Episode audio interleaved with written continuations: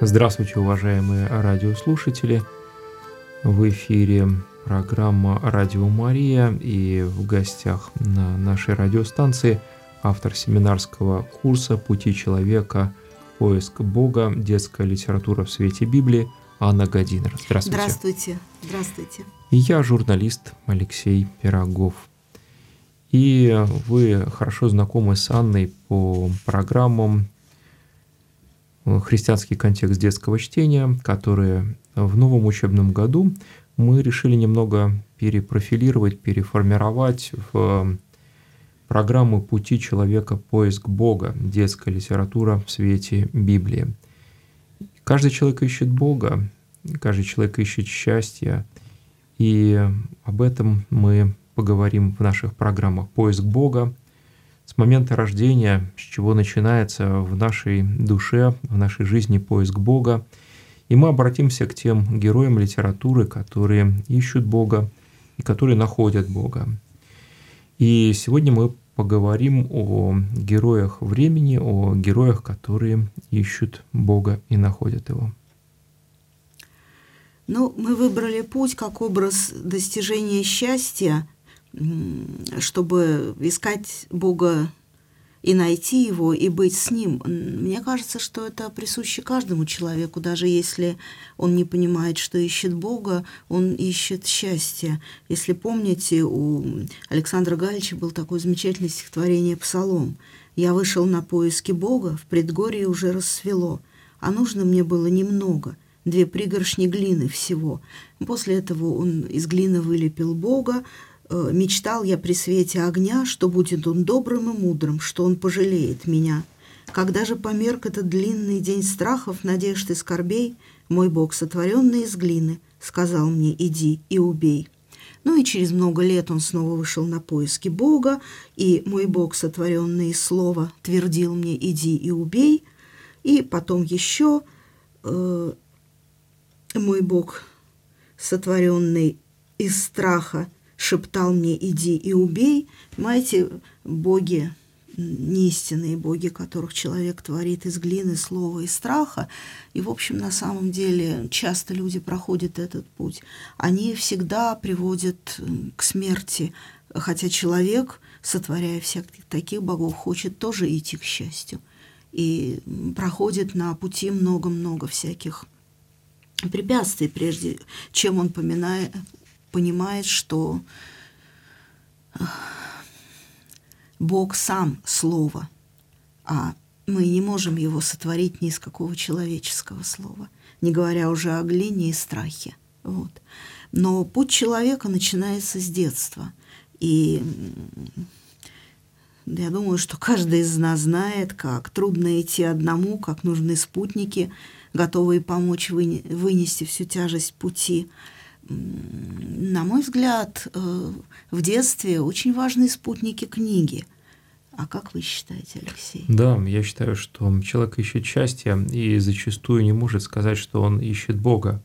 Но он ищет счастье, потому что Бог – это наивысшее выражение счастья, блаженства.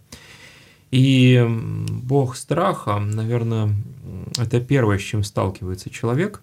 И в Ветхом Завете он читает о Боге, и думает, что Бог Ветхого Завета – это Бог страха. А потом, если он дочитывает до Нового Завета, то он видит Бога любви в лице Иисуса Христа, Господа нашего.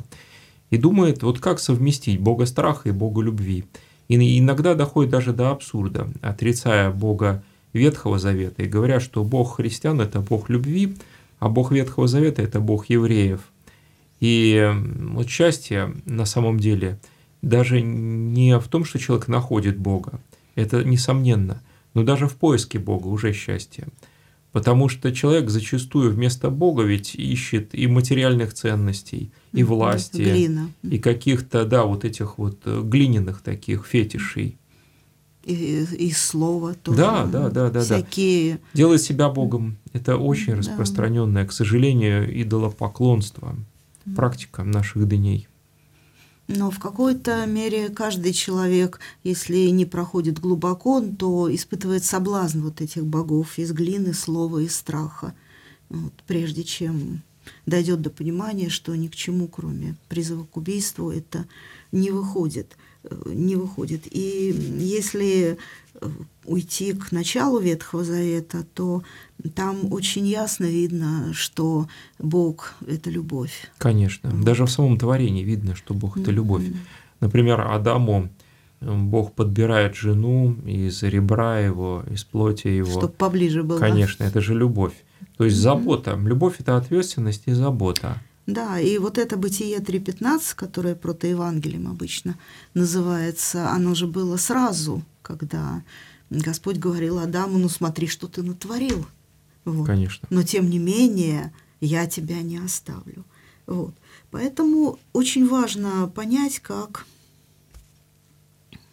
какие окружают детей с ранних лет люди. Пока дитя в утробе матери он, кроме мамы, ни с кем не общается. А как только он появляется на свет, то начинается его активное общение с миром людей. Хорошо, если он в семье остается, но ведь мы же знаем, сколько детей по самым разным причинам э, остаются одни в самом нежном возрасте, и они тут же начинают сталкиваться с людьми.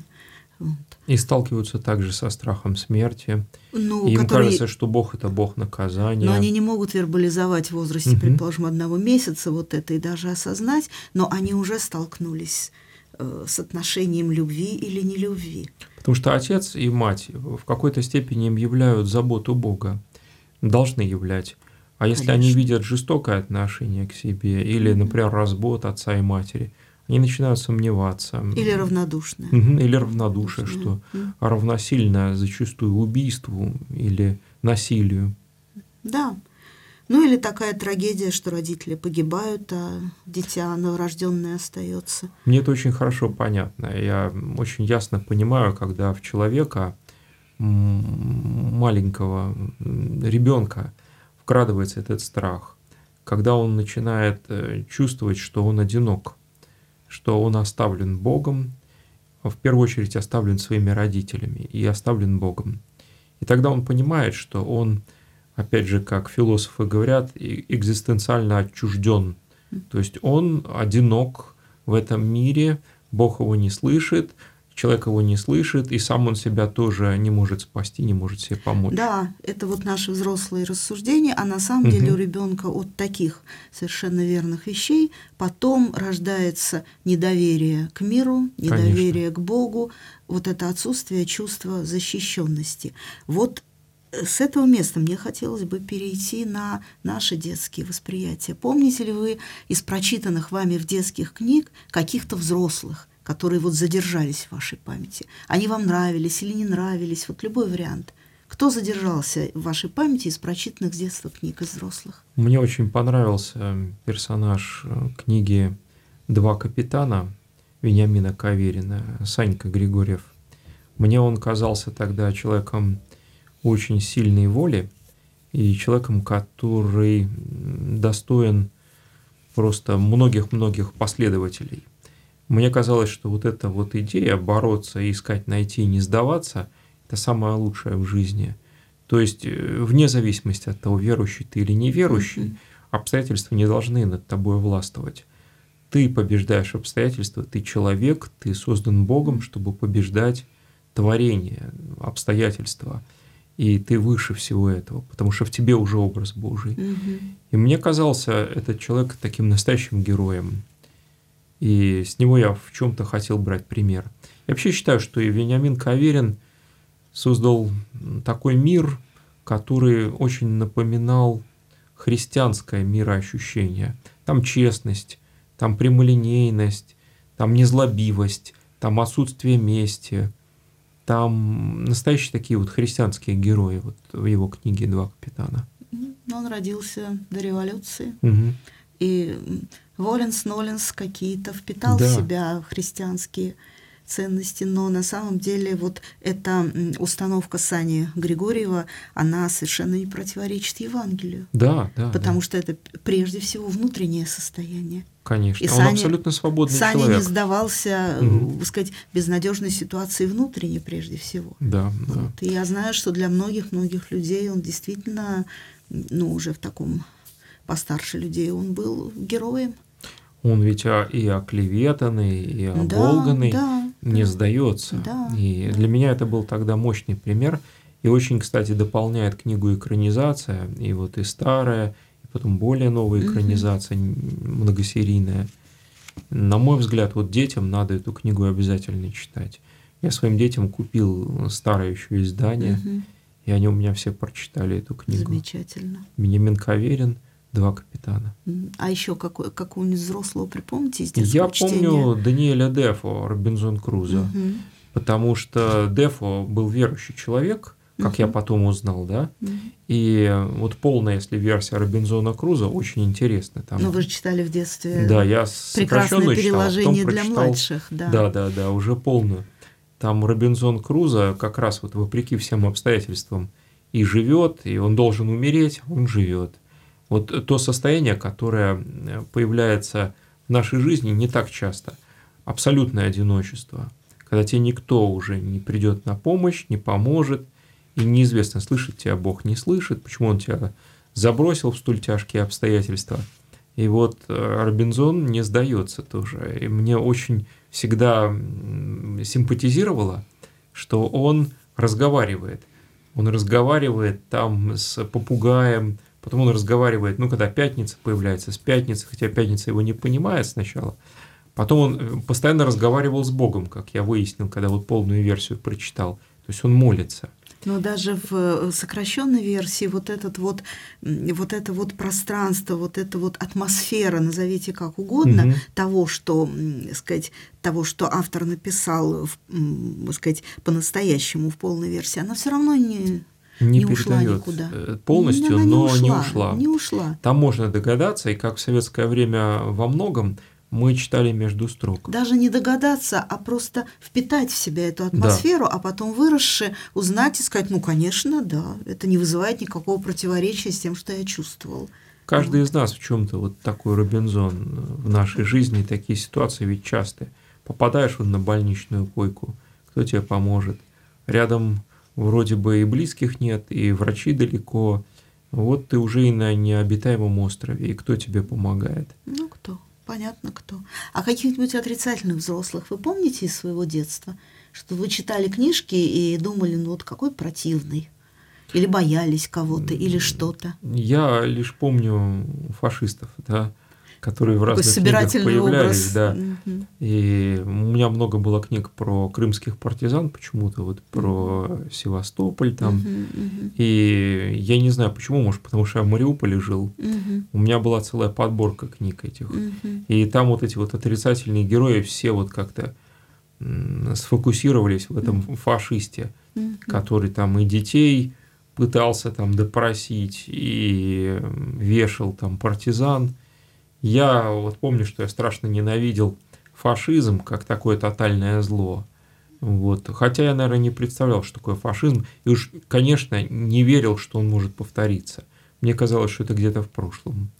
Но тут на самом деле важно не то, как мы это называем, а то, что понять, что вот этот э, отрицательный образ, он, сказать, он рождал страх, потому что это было вот, это было вот тот, э, то самое построенное на Боге сотворенном из слова, что одни люди имеют право жить, другие люди не имеют права Мгм. жить, э, сказать, и сотворенном из глины должно быть так и только так и не иначе. Э, вот это вот те самые ложные боги. И когда человек попадал в это пространство, сам ли попадал, будучи идейным человеком, или оказывался по воле случая, должен был какие-то приказы выполнять. Вот это все, это все работало, такой собирательный образ. А других не помните. Нет, это вы точно сказали, Анна, что пространство ложных богов, оно всегда настолько вот э, страшно и ужасает не только ребенка, но и взрослого. Потому что вот э, если так, может быть, охарактеризовать более точно, фашизм это пространство ложных богов, это какая-то ложная доктрина, поставленная вместо Бога. Таких доктрин много. И там чрезмерно раздутая коммунистическая доктрина, Даже и не важно, как они доктрины. называются, тут важно внутреннее состояние человека. Мгм. Да, Потому что да. если это будет Мгм. любое другое название, то принцип, принцип всегда идет, тянется ниточка из Эдемского сада, от грехопадения, тянется ниточка, так сказать, Ты входишь в пространство страха, Да. однозначно. И- рожденного первородным грехом. Да, я точно Мгм. помню, когда этот страх закрался в меня. Вот когда я почувствовал, что родители не всегда могут быть со мной. Вот, и э, когда мама с отцом стали ссориться, я четко помню, что страх стал просто властвовать надо мной. И вот я сейчас смотрю вот на своих детей и думаю, вот где тот момент, когда в них входит страх. Потому что вот у меня верующая семья, да, и не хотелось бы, чтобы вот этот страх, такой щемящий, вообще закрадывался в детей. Потому что дети должны жить в тотальном счастье, в общем счастье. Несмотря на войну, там, несмотря на санкции, на какие-то неприятности. Но Но- от них нельзя э, скрывать то, что существуют Да, трудности да, всякого да. характера. Но, и на что люди взгляд, не всегда способны поладить с друг, Да, друг с детям другом. ведь немного надо, там, может быть, самое необходимое, но они должны видеть вот этого Бога заботы, Бога отца и матери, Защита. защиты, да-да-да, вот это Мгм. точно. Мы об этом защиты. много говорили на, первых наших передачах о защите. А вот если говорить э, про меня, то мои положительные взрослые из детского чтения, кто-то помнит книгу Васек Трубачев и его товарищи хорошая Валентины книга, Асеевой, помню. образ учителя Сергей Николаевич, когда он к ним Прекрасная пришел, книга. это образ, который прошел как образ учителя через всю жизнь. Там еще был директор Леонид Тимофеевич. Вот, и вот это было мое представление об учителях, которые уже не смогли по- поколебать неплохие учителя, ну, чисто по-человечески плохие, не преподаватели какие-то другие равнодушные. Это совершенно прекрасный образ э, был в этом самом. Ну, там много в этой книге, очень много э, хороших взрослых.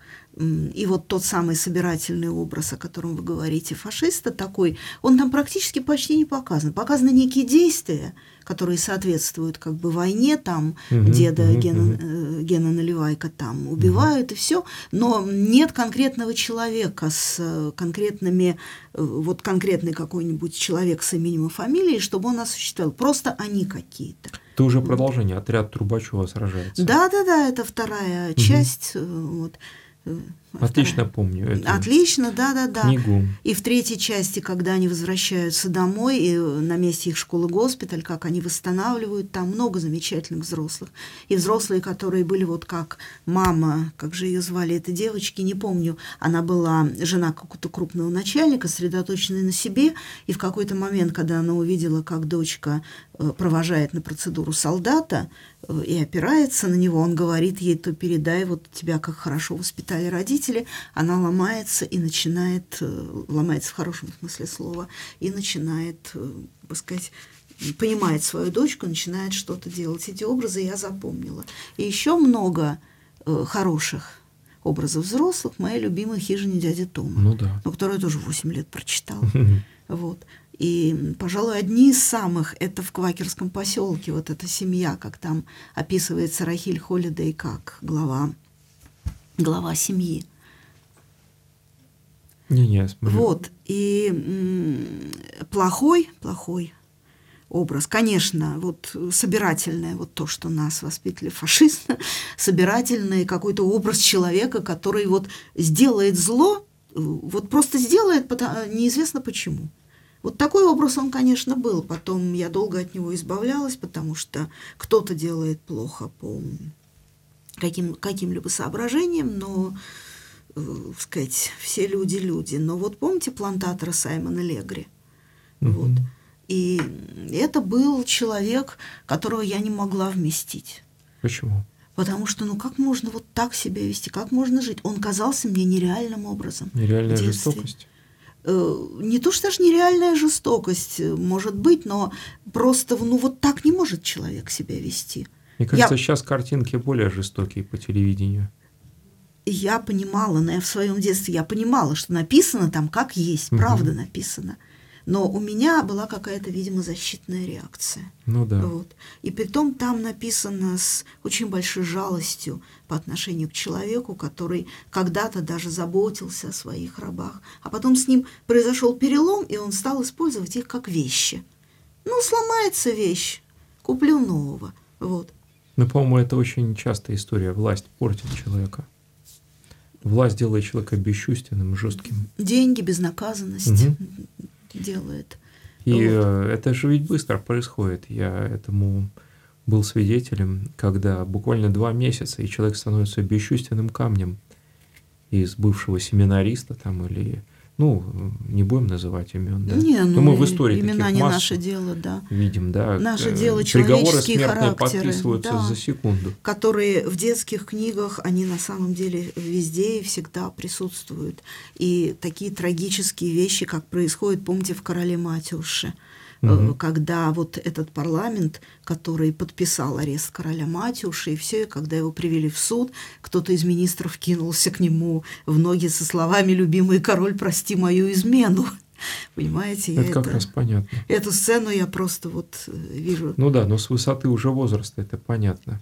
Ну, тогда она меня зацепила, я помню, помнила про нее всю жизнь. Вот. И у меня не было как бы осуждения этого министра, я просто не совсем понимала, как это происходит. Mm. Там гораздо хуже этот журналист, который устроил все вот эти вот интриги и все. И это, вот этот человек вызывал у меня страх. Mm. Вот этот взрослый в «Короле Матюши». Mm. Журналист, который соблазнил Фелика властью, друга Матюша. Э, который устроил вот это все предательство, то, что все случилось, э, этот человек было страшно, потому что это я сейчас понимаю, будучи взрослой, что он умел манипулировать людьми. Вот. А люди не понимали, что он манипулирует. Он же всех покупал на каких-то благородных, хороших вещах. Вот. Но почему сейчас тогда герой – это человек, достигший власти, или человек, достигший успеха? Сейчас это где герой? В нашем вот э, времени. К сожалению, вот этот герой культивируется и в средствах массовой информации. Но мы про и он книжки. привлекателен. Мы про книжки, мы про хорошие детские книжки. Может, мы просто в свой мир уходим? Нет. Это книжки, которые читаются и у нас, и во всем мире. И там нет таких героев. То есть там есть нет смысл... таких героев в качестве положительных. Вот. То есть есть смысл показывать хорошего героя. Естественно. Человека хорошего человека прежде всего. А, ну, я позволю себе задать такой вопрос. Пожалуйста. А в чем тогда польза быть хорошим человеком и героем? Потому что это же никто не оценит. Ну, никто в смысле в э, образе мира в слове да. явленном, который в книге. Это может быть даже высмеяно или выставлено как глупость. Где как... в книге? Нет, в этом мире, в обществе. А, а мы про книги. Книги, которые, особенно если они были как-то направлены к детям или вошли потом в детское чтение, взрослый так устроен, он хочет э, для ребенка хорошего. И вот это все лучшее детям, оно подспудно у взрослого, особенно у того, который сам имеет детей и к ним привязан, работает потому что я не знаю ни одной подростковой, ну не говоря уже о младшем возрасте, книжки современной, нашей или отечественной или переводной, где возводился бы в герои, то есть кто такой герой? Герой это тот, кому хочется подражать. Ну да. Возводился возводилось, возводился человек, которому чужды, так сказать, чуждые хорошие отношения. Ценности. Да, общие, скажем так, общечеловеческие ценности, если самым простым словом сказать. Может быть, он человек изломанный, может быть, э, молодой человек или взрослый, и он долго шел к чему-то другому или идет, но отрицательные персонажи, вспомните э, таинственный остров, остров да, да, путь Айртона – и вот эта вот модель, да, она как бы сохраняется. Я не припоминаю сейчас ни одной книжки, где взрослые, которые способны на жестокости и прочее, изображались бы не людьми, э, у которые сами претерпевали многие бедствия, и потому они не выдержали. и, может быть, потому они плохо обращаются. Но на самом деле еще Диккенс писал Фиджин, помните, в Оливере Твисте. Человек, которого жизнь выбросила на дно, и который ничем другим не мог заниматься, кроме как эксплуатацией мальчишек, причем жестокой эксплуатацией. И там он, кажется, умирает у Диккенса. В конце концов, он, так сказать, попадает под э, луч правосудия и сам по себе умирает, потому что, ну, Диккенс не знал, как вот такой социальный тип, как его вывести куда-то. Но зло у Диккенса наказано, вот это да, отрадно. либо тюрьма, либо угу. смерть, потому что... Ну, у Диккенса очень да. такой мир-то мрачный, но зло у него всегда наказано. Да, и плохой взрослый, вот как угу. Фиджин или кто-то другой, э, он в итоге вот, э, сказать, он, собственно, он шел и убивал, угу под влиянием своих богов, глина слова страха, и в итоге оказалось, что это бумерангом вернулось к нему.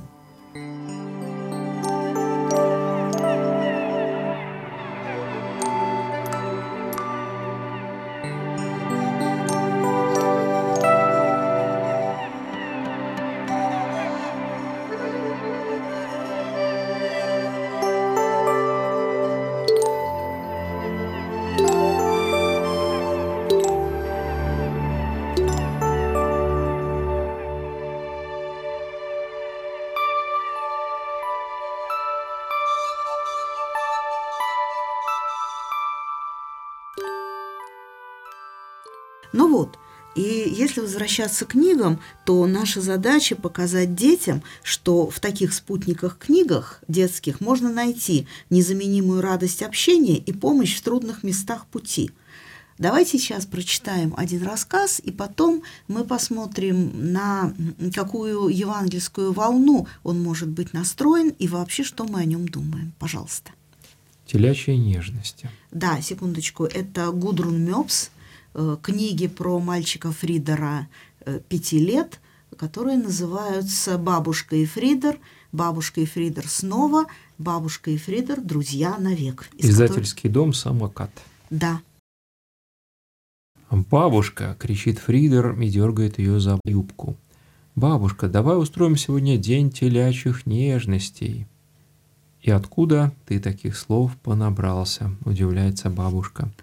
Она стоит в ванной комнате и складывает грязное белье в стиральную машину. Машина уже почти полная. «Ну, бабушка!» — кричит Фридер еще громче и прыгает перед ней. «Я хочу нежностей, ба, телячьих!» «Не кричи так, я не глухая», — говорит бабушка совершенно спокойно и кладет в стиральную машину носки, штаны, фартуки и рубашки. Плюшевого медвежонка отправляет тоже — Ему срочно надо помыться. Не прыгай тут, у меня на грязном белье. Бабушка наклоняется, охая, и вытаскивает у Фридера из-под ног два носка.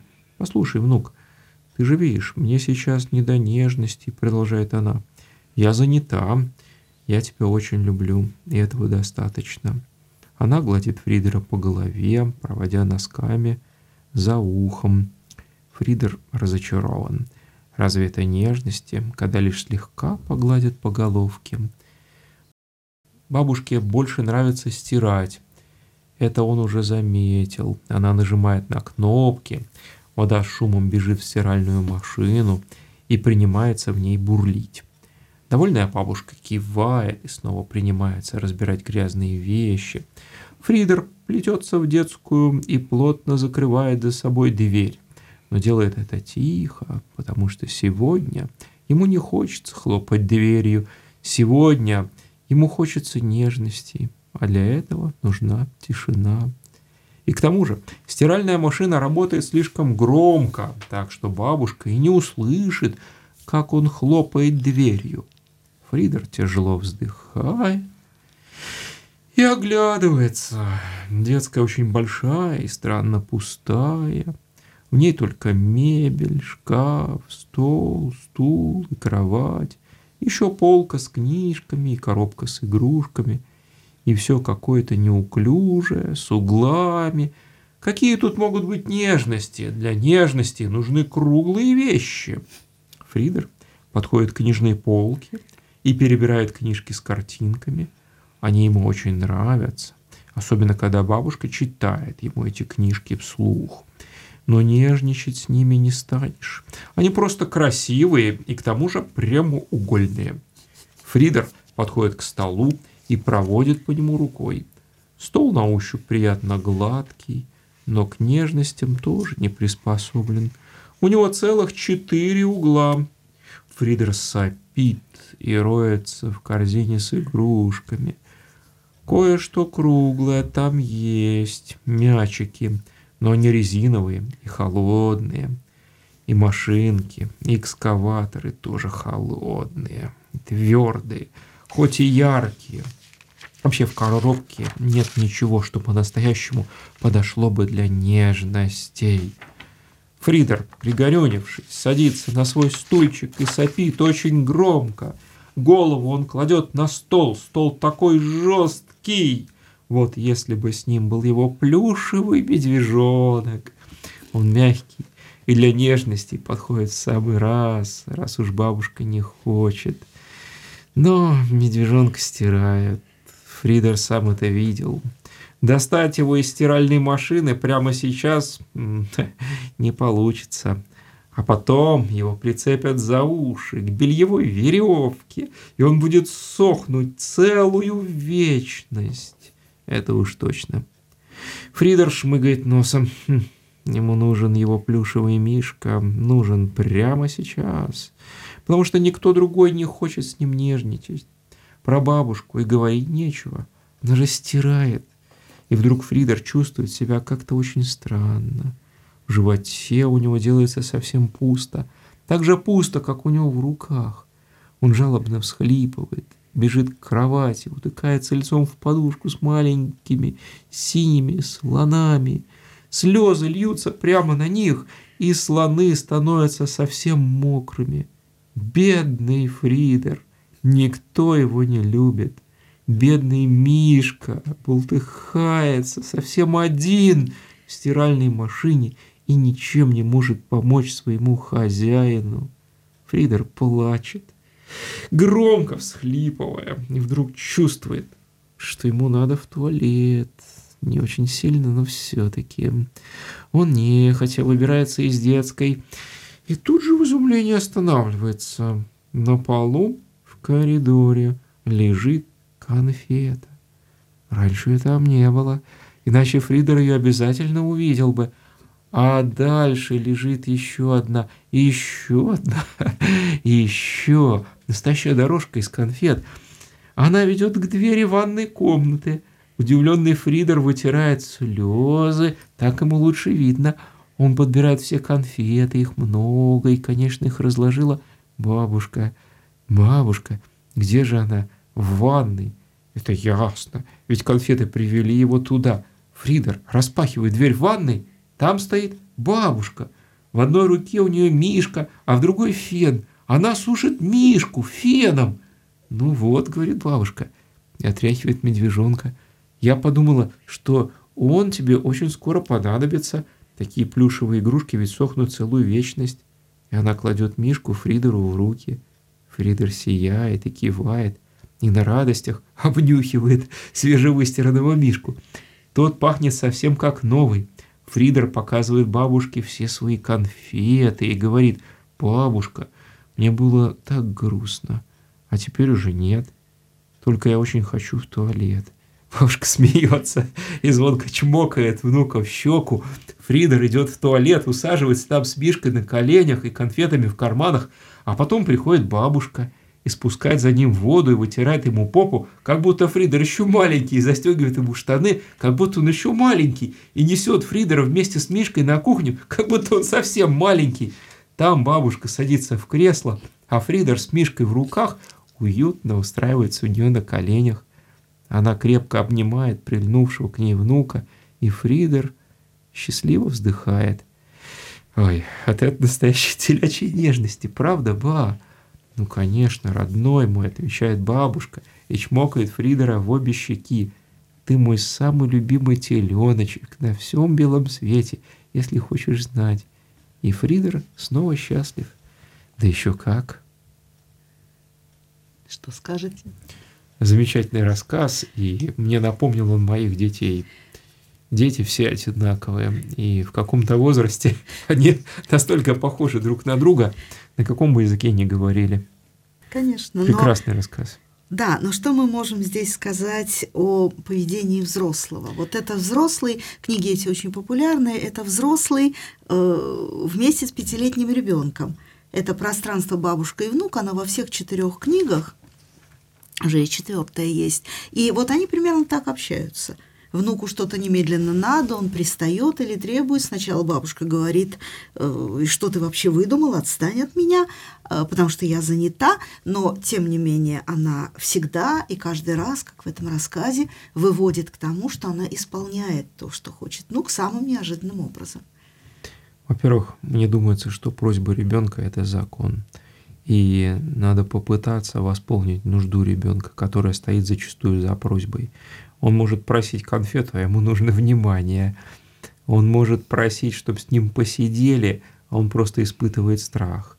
И вот его пространство открыто для тех, кому он доверяет, кого он очень любит. И вот эта связь поколений, на мой взгляд, самая правильная, чтобы в семье присутствовала бабушка, пусть какая-никакая, бабушка, дедушка, но чтобы была вот эта связь поколений, чтобы ребенок не был вот оторван, что он одинок, вокруг него только компьютерные игры, там мишки плюшевые, игрушки, и он предоставлен самому себе. У него есть папа и мама, у него есть бабушка, у него есть братья, сестры, пусть даже двоюродные, но у него есть вот этот круг его защиты, который защитит его всегда. Это очень важно. Угу. Вот в этом рассказе, мне кажется, очень правильно, что присутствует бабушка, потому что она являет такую вот э, любовь в заботе. Мне думается, что вот именно Бог нам такую любовь в заботе проявляет. Мы очень много волнуемся по разным мелочам, а Бог являет вот такую заботу вот именно по нашим просьбам, которые мы зачастую вот даже не можем высказать. Они настолько сокровенны, но бабушке, я бы сказал, да, даже матери бы не сказал. Вот поэтому здесь конец рассказа очень такой интимный, но это правда. Но посмотрите, как он выстроен. Поначалу, поначалу бабушка отказывает. Почему? Она занята важным Конечно. делом. А телячьи нежности нужны здесь и сейчас. Да. А она не может. Ну, тогда понятно, когда такое, ребенок обижается, любой человек тоже на самом деле взрослый обижается. Конечно. И он идет в свою комнату и начинает ощущать, что значит э, негде голову преклонить к нежности. Помните, все плоское, все с углами, а нежность – это что-то круглое. И когда ему понадобилось выйти из комнаты, с чем он первым встречается? Он встречается с э, конфетами. Конечно. Которые ему бабушка оставила. Да, значит, он пробыл в комнате достаточное количество да. времени, потому что успела прокрутиться машина. Угу. Вот. И он э, встречается с этой дорожкой конфет, это дорожка сладости которая ведет э, к бабушке, первое. И второе, помните, слово «вечность» два раза употребляется в рассказе. Угу. Один раз Фридер говорит, ну да, медвежонок будет сохнуть целую вечность. Угу. А во второй раз он видит, что бабушка, как демиург, эту вечность да, сократила, да, да. Вот, использовав не что другое, как фен, и им высушила. Мне это очень понятно, потому что меня воспитывала бабушка. Mm. Мы по полгода жили в Мариуполе с ней. И очень похоже поведение всех бабушек, мне кажется, которые любят своих внуков. Полностью заменить мать, конечно, не удастся, но задачи такой нет. У бабушки нет задачи, у нее есть свое место. Угу, угу. И когда в детстве человека отсутствует бабушка, дедушка угу. или кто-то их заменяющий на уровне, э, сказать, бабушки, дедушки, то это провал. Это детство ущербное. Да. Это, к сожалению. Оно не ущербное, угу. но это провал угу. потому что, ну, дедушки могли погибнуть на войне, тут как бы нет отрицательного, что дедушка вот неизвестно где. Дедушка может быть погибшим героем, а всякие погибшие на войне герои, тут может вопрос воспитания, понимаете? Но дальше все это завершается нежностями, и тут мы возвращаемся к тому, почему бабушка так хорошо понимает, что, во-первых, э, делу время – А во-вторых, она находит, как утешить. Это же изобретение дорожку из конфет выложить. Вместо стрелочек, знаете, таких. Я счастливая бабушка, кстати, Агния. Это очень счастливая бабушка, которой и внука доверили, и которая так еще подходит творчески к воспитанию внука. А почему она может подойти творчески? Ну, сама была матерью и понимает, что внуку нужна а дальше, забота. Дальше вглубь веков, так сказать. Ну, связь поколений, конечно. Нет, придумать, что феном высушить, что игрушка нужна сейчас. А, ну, конечно, конечно. Это значит, что она в ее детском опыте, скорее всего, была конечно. такой же. Конечно. Игрушка и, нужна здесь и сейчас. И ребенку. что дает ей возможность придумать. Но это же надо додуматься дорожка из конфет. Конечно. Вот. Очень непедагогично, кстати, с одной стороны, потому что ну сколько же ребенок столько сладостей съест.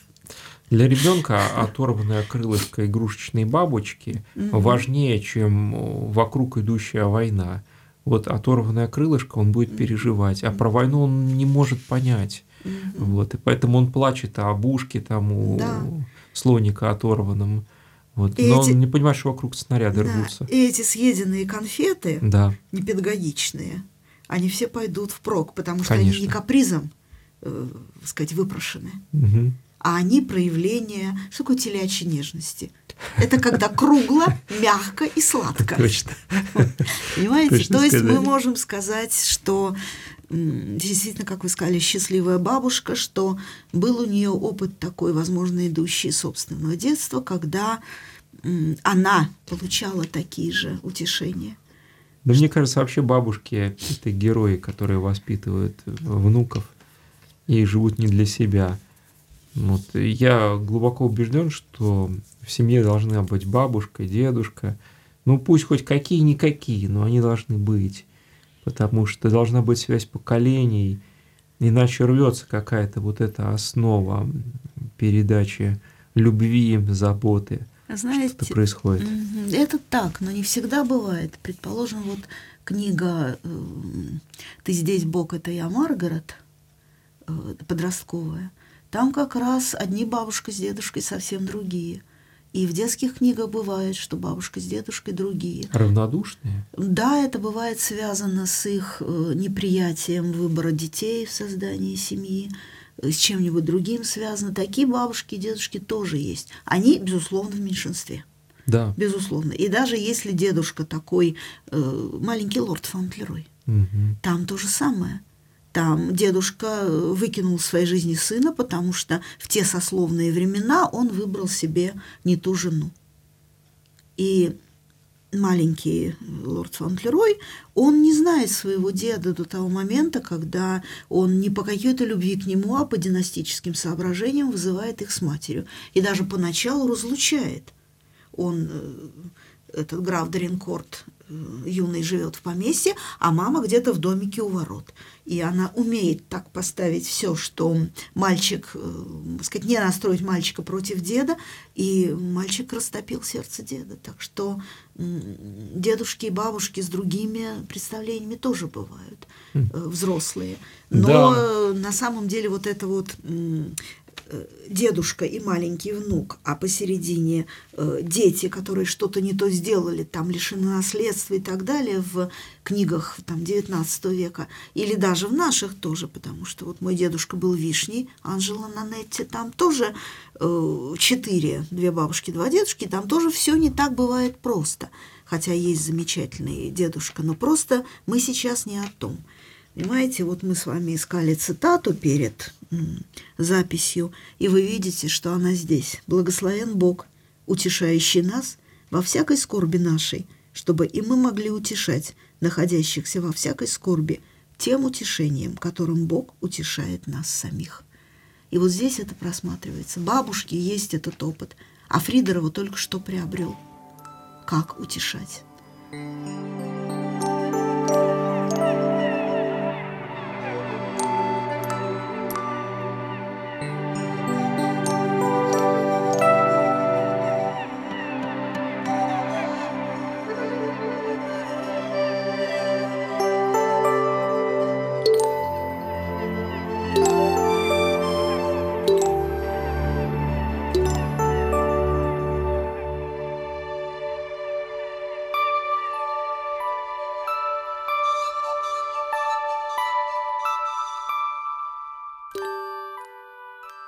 Давайте еще прочтем один рассказ и посмотрим, что еще так вот необходимо детям, кроме того, о чем мы говорили сейчас.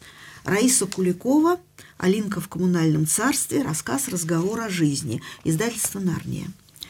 Иногда я сплю вместе с мамой на ее диване. Это когда захочу поговорить о жизни. Я думаю, что уже сейчас надо придумать, как я своих детей назову, а то потом некогда будет. Пеленки, распашонки, болезни. Ох, мама, если у меня родится мальчик, я назову его Паша Шоколов, говорю я маме. «Знаю», — говорит мама, зевая. «Паша говорит, что когда станет доктором, вылечит тебя от лопоухости». Точно подтверждаю я. Пашка — полезный человек. «А если у меня родится мальчик?» — улыбается мама. «Я его назову так, Виктор Васильевич Рябов. Знаю, знаю, мамочка, это твой начальник. Он тебя иногда за мной в сад пораньше отпускает». «Точно», — подтверждает мама. «А если у меня мама родится дочь?» — продолжаю я. «Как бы ее назвать?» «Ну, не знаю», — и мама опять зевает.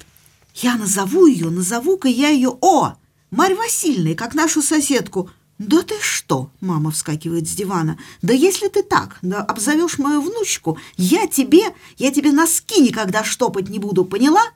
И мама ложится, отвернувшись от меня. «Ну, мамуль, не сердись, я назову ее как тебя, мамой Катей. Что ж мне дырявой всю жизнь ходить?» Мама молчит. «Слышишь, назову дочку как тебя», — повторяю я. «Не подлизывайся, пожалуйста, не надо». «А я не подлизываюсь вовсе, только ты, мамочка, не права». И в чем же? Ближних, даже вредных, надо прощать и любить. Сама учила. Тем более мам, старых и с глухими ушами, как Марь Васильевна. Да, спасибо, дочь, за напоминание, вздохнула мама и повернулась ко мне, а потом добавила, улыбаясь. Ладно уж, называй мою внучку Марью Васильевной. Ближних надо любить. Буду стараться. Старайся. И я целую маму прямо в нос. А она меня. И мы, обнявшись, засыпаем. Замечательный рассказ. Ага. Он прямо приводит к... Вы первый раз его слышите? Первый раз. Угу. Хотя я знаю Раису Куликову ага. и даже лично знаком. Это замечательный писатель и поэт – проживает в Москве, и у нее очень-очень такие христианские рассказы, Но... без морализации очень такие Ну, она верующий светлые. человек глубоко, да. А что скажете про сам рассказ? Вот первое впечатление какое у вас? Первое впечатление – материнская забота, и всем бы таких матерей. Вот. Ну, это да. Но если говорить о нашей теме, то в первые, с первым рассказом мы точно увидели, насколько ребенку от взрослого нужно утешение. Да, многие матери просто не осознают, Причем, что ребенок нуждается в утешении. Причем в очень разумном утешении, да, выстроенном да, правильно. Да. Не потакание капризом, угу. а правильно выстроенном утешении и удовлетворении вот тех нужд, о которых вы говорили. Да, мы живем в очень такое время стрессы и переживания, и ребенок неминуемо со всем этим сталкивается. От матери он ожидает именно вот этого утешения в первую очередь. От отца, наверное, защиты, вот, от бабушки, ну, какой-то такой вот любви, там, ну... Круглого, сладкого, да, нежного. Да, да, да, да, подарков каких-то. Ну, а мать, мать, конечно, это утешение. Но вот. еще и вопрошание. Конечно. Потому что этот рассказ говорит о том, угу. помните, это из Нагорной проповеди, да будет слово ваше да-да, нет-нет, угу. а все остальное от лукавого. Он а, матери верит безоговорочно. Да, но тут пятилетняя Алина, э, сказать, она как раз э, требует от мамы, мама, ну ты же говорила. Исполни. Ты же говорила. Да, да, да. А да. чего ж ты так, это самое, против? У меня пятилетняя дочка, я очень хорошо понимаю, что она маму берет под усы очень быстро. И вот именно такими словами ты же мне говорила. Значит, вот, давай. Изволь соответствовать. Да, потому что когда, ну какая вообще в мире правда? есть, если ты сказала так, а потом сама этому противоречишь. Вот правдивый Бог как раз через мать должен открыться. Угу. Именно Бог правды, Бог истины. Ну да, Бог не в силе, а в правде. Угу. Угу. Ребенок чувствует в родителях не только силу, но вот эту заботу в первую очередь. Не случайно вот ребенок иногда забирается спать в мамину кровать, и он хочет вот этой заботы, его страхи какие-то начинают э, охватывать. И ему кажется, что вот он так безопасен. Вот все дети в 5 лет, в 4 года так делают. В какой бы стране ни жили. Вроде вот тут небольшой ракурс темы, который мы сегодня хотели представить, мы представили. Мы продолжим в следующий раз вот эту да, тему. несомненно. Даже взрослые в книгах для детей и подростков или поиски героя – какой герой в, скажем так, в окружающей действительности для подростка важен, и все-таки о чем упорно говорят не только книги XIX века, о каких героях, но вот современные подростковые книги, написанные, ну, скажем, в последние два десятка лет. О каком герое о каком поведении подростка и взрослого они упорно твердят. Мне думается, Анна, что эту тему обязательно нужно продолжить, а родителям стоит подумать о том, что они всегда для детей герои. Вот вопрос, какие, да, герои? Потому что тот пример, который мы являем своим детям, он может быть очень разный. Он может быть и героический, а может быть и такой постыдный, о котором мы потом сожалеем. Но об этом мы, наверное, не будем говорить в передачах. Это очень такая интимная сфера – но хотелось бы быть героем для своих детей, честно говоря. Э, родители, которые ведут себя как-то не так, скажем так, в современных подростковых детских книжках есть. Mm-hmm. И тут есть, да. И тут встает другой серьезный вопрос. Как с детства направить ребенка я тут не очень люблю слово воспитать, как направить к тому, чтобы он был милосерден умел прощать. Не в том смысле, что пятилетний ребенок может прощать э, глубоко социального родителя, а в том, как он вообще к этому направлен. Да. Это вот современная подростковая литература, которая не боится образов э, сложных родителей во всех отношениях, от болезней до асоциального поведения – но которая всегда говорит о привязанности детей к ним и о том, что милость, проявленная по отношению к сложному родителю, это очень и очень важно. Спасибо, Анна. Я, журналист Алексей Пирогов, беседовал с автором семинарского курса «Пути человека. Поиск Бога. Детская литература в свете Библии» Анной Гадинер о героях времени, о христианской детской литературе. Спасибо. Спасибо огромное. До встречи. Ждем ваших откликов.